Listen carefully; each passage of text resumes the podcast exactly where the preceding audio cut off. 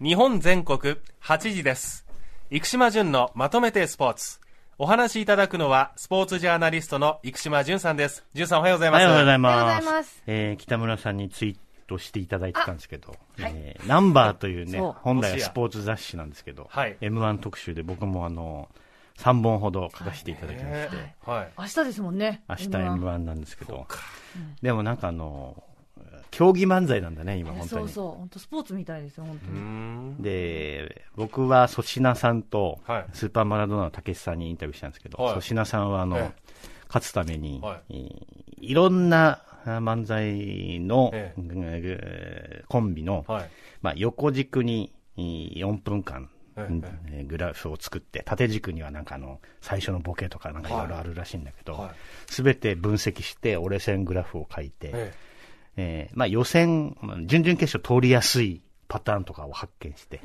それに合わせて、えー漫才を構成していったとか。えデータ化したってことですよね。そうですねんでもなんかす、ごいよ月3万とか4万なのね、売れてないと、本当に。はあーそうです給料。ね。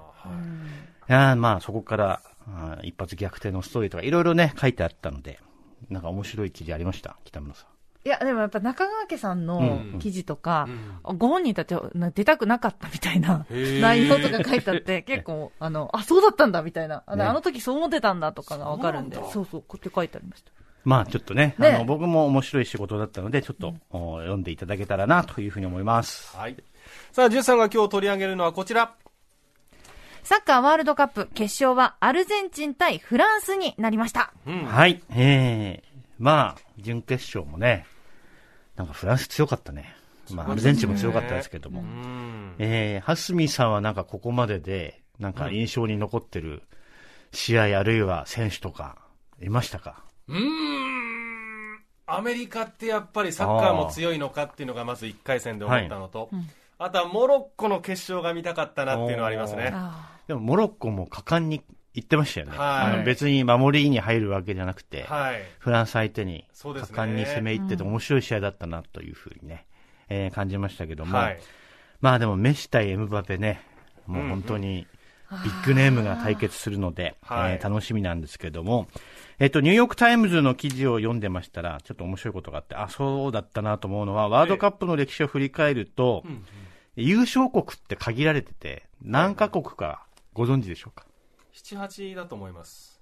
ーうんあ、そんなもんなんですそかんなもんですよ。だってまだ20回、21、2回ですもんね、ワールドカップ自体そうがで。で初代がウルグアイで、多分ブラジル、ドイツ、イタリアが4、5回優勝してます。でブラジ他のルチーム5回、イタリアとドイツが、まあ、 4 4回回でですすね。インねグ。他ランドのチーはムは多少な分い、イングランドは多分2回とか。 1。回。はい。あ、で1回ですか。えー、他にアルゼンチン、フランス、イングランド、スペインとはいいうことあーで、うーん8か。 8なんですね。おすごい。いやいでや、うん。で、ウルグアイってしばらく勝ってないじゃないですそうですね。はい。か。つまりもう、限られてるんですよね。限られてますね。すごく限られて。はい。で、えー例えばまあ、クロアチア、モロッコ、準決勝まで勝ち上がったけれども、はやっい。ぱりそこで、えーここを突破するのはなかなか難しいのは、じゃあ何が違いなのかっていうと、はい。えーニューヨークタイムズの記者は、リソースであると。まあ、資源ですね。あーでよくう資源というのは、まあ、選手層の厚さみたいなあーことに、えーをリソースっていうことが多いんですけれども、はいで今回も準決勝までにね3週間で6試合ぐらい戦うんですよ。とんでもないです ね。そうなんですよこのそスれケでジュールは。で、まあ、あー準々、あの、決えーノックアウトステージの初戦、はい準々決勝とも、強度がどんどん上がっていくわけじゃないですか、上準がっていく決勝。で、やっぱり、あの、グループステージの最終戦は温存できるようじゃないと、勝ち上がれないですね、やっぱりね。えで、なおかつ、そこで、そこ、あの、そこまでクオリティが下がらないようなリソースがないと、はいやはり勝ち抜けないっていうことで、ええええええーま決勝までた到達する、まあ、準決勝を到達するのかなり大変ですよね、だからね。確かにだから、あのー新しい景色というね、話ありますけれども、ええええベスト8に日本が進出する、はい。そしてその先もう一回勝つって、大変なことなんだろうなっていうのは。大変ですよね。リソースが多いと、勝ちパターンというか、攻めパターンは増える。うんだけど、今回、まあ、素人の目線ですけど、森保ジャパンは勝ちパターンというか、えっと、か勝ちパターンを絞っては、いリソースをあえて減らした、うんうん例えばトップ2枚を、まあ、大阪ではなくてはい、ね。ではなくてっていう、だからその辺はもう本当に監督の裁量によるものなんだろうと思いましたね。うん結局、いろんなパターンを増やさないといけない。つまり、あの、大阪のようなね、えええー体の大きな、はいえー選手を入れたいとか、そういうのが自在にできるようにならないと、ええなかなか大変なんだろうなっていう想像力はあー働かせられるようになりました。まあ、それもね、はいえーまあ、あそこまでクロアチア相手に、うんはいえーまあ、引き分けですからね、あの試合はね。うん。あいろんなことを考えさせられますけどもリソースっていうのは結局、ジュニアの育成から始まるわけで、いやー、なかなか壁ってのは熱いもんだなと思いますが、明日の決勝楽しみたいと思います明日ですねもん。ねはいあ、はい、そうですね。はい。続いてはこちら。週末のスポーツをまとめて、はい、まあ本当にね、あの、いろいろあ って、うん。 1月3日ぐらいまで大変なんですよ。忙し い。長いですよ。はい、 えーそうなんですよ。はいで、まあ、あのーサッカーはね、ワールドカップはね、えー3位決定戦がクロアチア、モロッコ、今日の、おまあ、24時うん。そうですね。という表現で大丈夫でしょうか。いいですね。はい。はいはい。で、アルゼンチン、フランスは明日の24時、月曜の0時、はいうんうんえーといううことになっております。はいで、えーラグビーのリーグワはン、いこれが今日開幕でございます。おお今は日。気づけば、ワールドカップラグビーフランス大会は来年でござい来年まだす。早いな。 23年。そうだそうだ。大体、まあ、選手は見えてきてますけども、はいおここで、えーどれだけパフォーマンスを見せられるかというのは非常に重要だと思います。で、今日はあー3カード。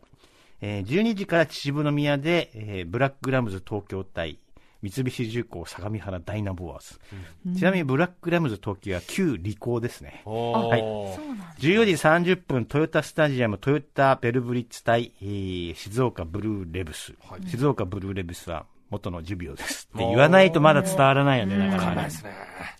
で、14時40分、熊谷で、埼玉ワイルドナイツ、来たえー旧パナ、んパナソニック、そして、えー東芝ブレイブルーパス、東京と、はい。えーこのお試合が行われます。明日もあります。はいそれと、明日は、大学アメフト王座決定戦、あ続きます。さあ甲子園ボール。おー区安生学院大学対早稲田大学、不安性学院ですね。え ー僕は前関西学院のはい前監督の本をまとめているので、えかなり知り合いが多い学校なんですが、えええ対戦相手母校ということではい。どっちを応援すればいいんですかね両方です。 そうペンペンでパタッと倒れた方とかに切れたらいいんじゃないいやもうそういうそういうわけにはなかなかいかないん ですよであとねバスケットの皇后杯女子の方ですね、えー今日はトヨタ対エネオスデンソー対富士通と、まあ、盛りだくさん本当ですねということでそれでまあ m 1もあるってことでそうです。えー大変な週そう末ですよになりそうでございます忙しが、いぞ体調管理を気をつけましょう。はい。続いてはこちら。映画、ザ・ファースト・スラムダンク。ジュンさんはどう見たいやー、これはねですね、これいきますか。あ僕はもう一回見たいですね。はい。私も一私回ももう見一た回い。見たい。ご覧になりまみなした。見たね。見ましたよ。はい。で、まあ、あのーこれ原作に思い入れのある方は、あーおそらく大いなる満足を得られたんではないかなと思いますけれども、はいまあ、あの設定自 体喋れないので、そう。だっ気てをつけてくねださいね。ネタバレ禁止ですよあの。絶対きもう本当に。そう、絶対ネタバレ禁止。設定からツイストなんで中身には触れられないんですけそうどう、ん。はい。えーっ、と、僕の、まあなんかあの、スラムダンクの思い出は、げ井上武彦さんはい。と一度、おあつあのお話をする機会があって、それはなんと、原作の、はいえー湘北対山王工業の、はい。決着がつく週に飲んだんですよ。ええあ飲んだのあ、、当時ってことバでスすケよね。ットの、その当時 JBL だったかな、男子のはい。社会人のリーグ戦に、なんか井上さんが ゲストで来てて、はい。で、ちょっとまあ、あの、僕前職時代だったから、はいちょっとあの、ありがとうございましたみたいな話をしあーて、その時、未だに覚えてる言葉は、まだどちらが勝つか決めてないんですよって言ってたんですよ。え、それはあれですよね。ジャンプで連載してる時ってことですよそね。。うですす。当時。だから、あだからの、、原作のラストシーンを決めかねていたと。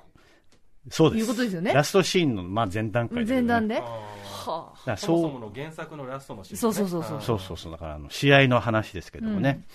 えーあ、その、やっぱりあの、最初から決めて書くもんでもないんだよね、漫画も、小説でも、も。どこまで考えてんだろうね。でも言いますよねもうなんか他の漫画とかも。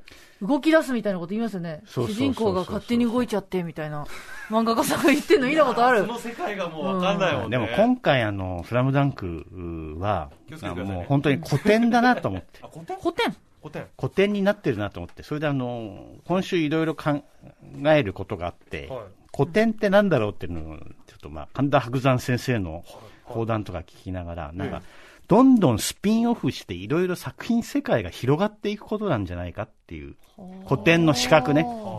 で、する今回のスラムダンクって、スピンオフっていうよりなんか内容の増強じゃないですか。うん。わかんないです。うん。うん。うん。ななんかあの内容の増強。だから、ああの背景にはこういうことがあったんだとかう、ん。うんうん。うんえーあこれは全然 OK です。うんなるほど。我々尻込みして、今、亀みたいになってるけど。 あのー古典っていうのは、はいプラットフォームが素晴らしいと、うんどんどんスピンオフとかしていくし、そうですね。だからその意味で,、えーで、昔の江戸時代っていうのは、いろんな人が著作権ないから、どんどんどんどん加えてういっんうんうんうんて、それがなるほど今生き残って歌舞伎とか講談に残ってるわけですね。ああ、なるほど。で、井上さんは一人でやってるからすごいなと思うんだけども。だからその意味で、えー非常にいい満足のいくものでしたし、うんあまだまだ「スラムダンクの作品世界楽しめるなっていうことをね、ありがたく思いました本ね当そう。動きも良かったですよね。なんか、ぬるっとしてて。 CG のねね本当にね本物みたい。僕はもうとにかく泣いたよ。私もないた。スポーツジャーナリスト、生島淳さんでした。淳さん、ありがとうございまありがとうございし。ました